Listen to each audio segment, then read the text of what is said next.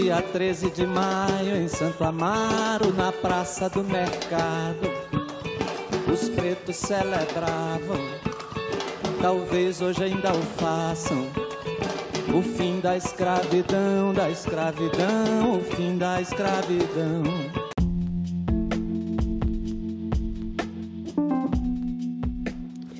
Olá, bem-vindo ao nosso podcast 13 de maio.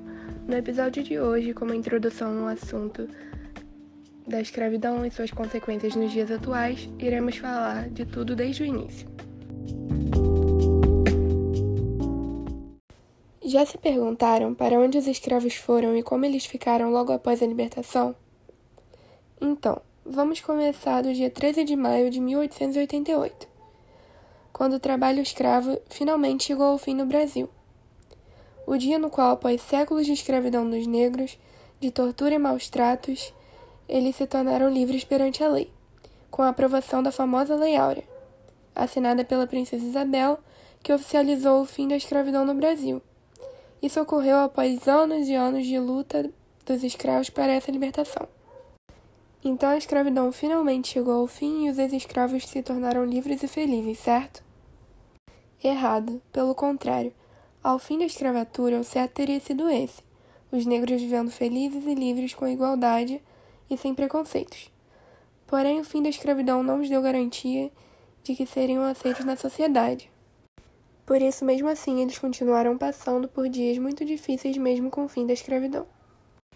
Então, os escravos foram abandonados e soltos para viver com a própria sorte, sem acesso a qualquer tipo de terra ou indenização por tantos séculos de escravidão. A grande maioria analfabetos e vítimas de todo tipo de preconceito. Como não tinham para onde ir, Alguns permaneceram nas fazendas, na qual já trabalhavam, vendendo sua mão de obra em troca de sobrevivência. Já os que abandonaram suas fazendas foram para as cidades tentar melhores condições de vida ou para se, se distanciarem dos locais nos quais foram escravizados, ou procurar parentes e de estabelecer sua vida. Para os que conseguiram, só os restaram subempregos com baixíssimos salários ou artesanato.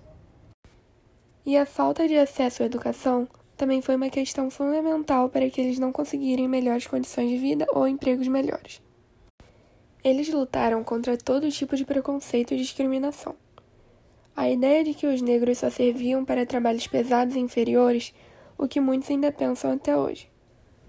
Tudo isso ainda se reflete muito nos dias de hoje.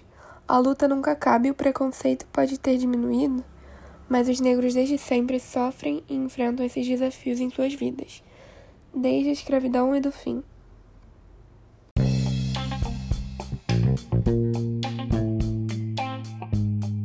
E esse foi nosso primeiro episódio. Esperamos que tenham gostado e no próximo falaremos mais dos preconceitos atuais e as consequências do fim da escravidão na vida atual e sobre o livro Quarto de Despejo. Até o próximo episódio.